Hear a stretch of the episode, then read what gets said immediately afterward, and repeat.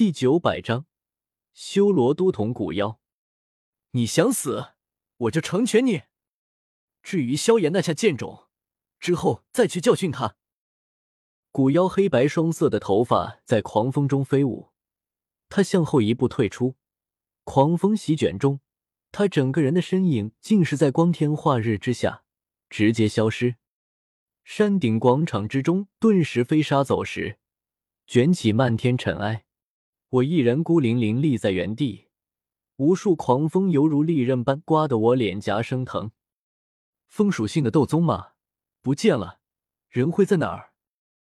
我眯起眼睛打量四周，入目却只是无数狂风和尘土。忽然，身后有异动响起，那里空空如也，什么都没有。我却是猛地转身，一拳砸去，空气轰的炸开。却只是一道凝聚的锋刃，我顿时一惊。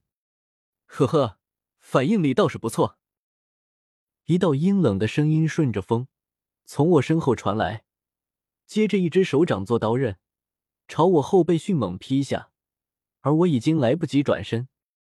东岳雷甲，体内的雷属性斗气在经脉中疯狂流转，从我后背冲出体外。凝聚成了一层薄薄的淡紫色雷甲，古妖不屑，右手掌刃处有一团青色光芒凝结，手刀劈下，微微用力便直接劈开了我后背的雷甲，接着继续落下。本以为能直接从我后背穿堂而过，却又受阻力，只是将我一掌拍出。嗯，好硬的肉身。古妖挑了挑眉，发现那不是斗技。而是我的皮肤上有一层淡淡的纹路，似蛇鳞，极其坚硬，这才拦下了他这一招。后背传来剧痛，我嘶了一声，压下疼痛，稳住身形，转身与古妖对峙。没想到这家伙一出手，就这么神出鬼没。这那是什么修罗都统？简直是个修罗刺客！哼，古妖，躲躲藏藏算什么本事？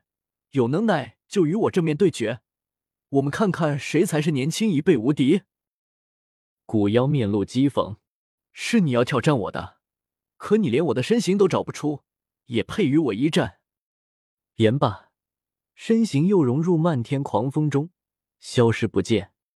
哈哈，这个纳兰叶在古圣城那么猖狂，现在对上古妖这妖孽，可要倒大霉了。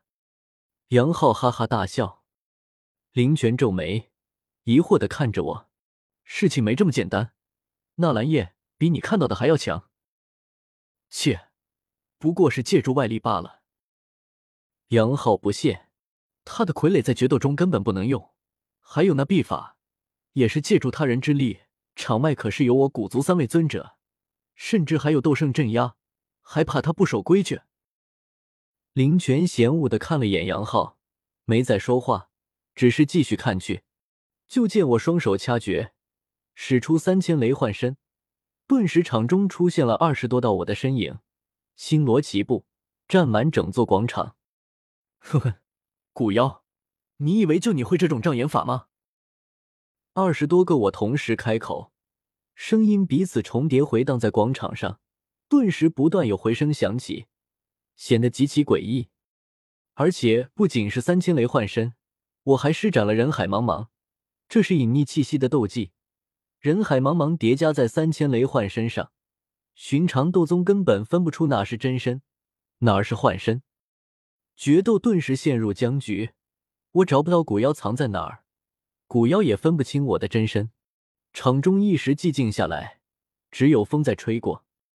四周无数观众在这一刻都忍不住屏住呼吸，生怕干扰到了这一场对决，同时。一股强烈的疑惑和渴望感也出现在心中。你说他们俩谁会赢啊？火玄都忍不住把声音压低了些。火智，这个古妖恐怕已经不比你弱了吧？火智目不转睛的看着我，语气依旧平淡。看下去就知道了。场中僵持片刻，我真身隐藏在二十多道幻身中，凝视着整座广场。目光最后停留在一处地方，忽然哈哈大笑起来。古妖，我找到你了！大威天龙。二十多道身影中，一道人影猛地跃起，双手食指飞快掐诀，一道道深紫色的雷霆在我身前飞快凝聚，化作一条雷龙，带着嘹亮龙吟声朝那处地方袭去。可那地方明面上却空无一人，一时间，许多人一颗心都提到嗓子眼上。萧炎暗暗祈祷：“古妖，你可一定要在那里挨打！”轰！雷龙轰下，无数雷霆电芒炸裂开来，滚滚巨浪和冲击波中，掀起漫天碎石尘土。